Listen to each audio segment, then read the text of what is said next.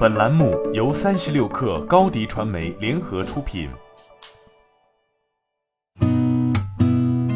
八点一刻，听互联网圈的新鲜事儿。今天是二零二一年四月十五号，星期四。你好，我是金盛。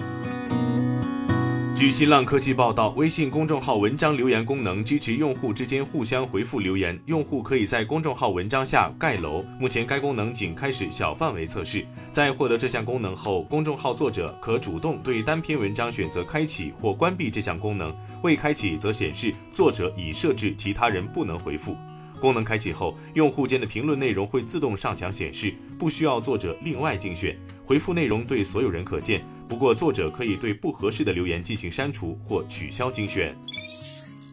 据财联社报道，近日，江苏省淮安市中级人民法院就美团不正当竞争行为作出判决。该案为首次适用2018年1月1号起施行的《中华人民共和国反不正当竞争法》第十二条。认定的外卖领域不正当竞争侵权案件，民事判决书显示，北京三快科技有限公司美团将向上海拉扎斯信息科技有限公司饿了么赔偿三十五点二万元。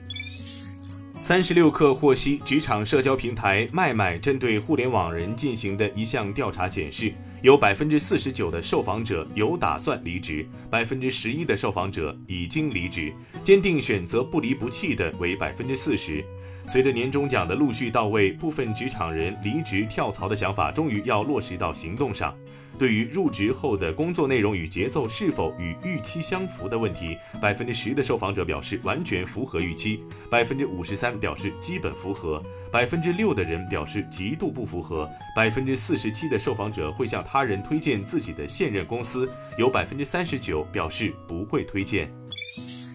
据证券时报报道，中金公司研报认为，后疫情时代电影票房档期效应明显，五一档作为小档期亦有较高关注度。我们发现，二零二一年五一档影片供给相对充沛。根据猫眼专业版，截至二零二一年四月十三号，共有十四部影片定档，其中《你的婚礼》和《秘密访客》等影片关注度较高。五一档或帮助全年票房稳步增长。据预计，中性情形下，二零二一年五一档含服务费票房为十七点零零亿元，较二零一九年增长百分之十一点六。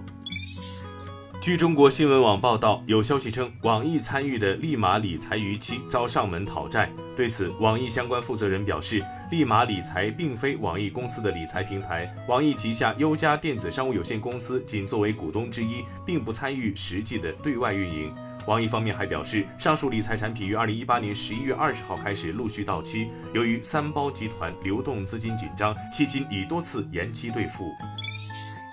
近日，巨量引擎旗下全球开发者成长平台穿山甲发布聚合产品 Grow More。该产品整合多个主流广告平台资源，支持 App 开发者将广告请求同时发送至多个平台，并根据各平台的出价能力合理分配流量，最终达到广告收益最大化的目的。聚合产品在海外市场发展较早，但在国内尚处起步阶段。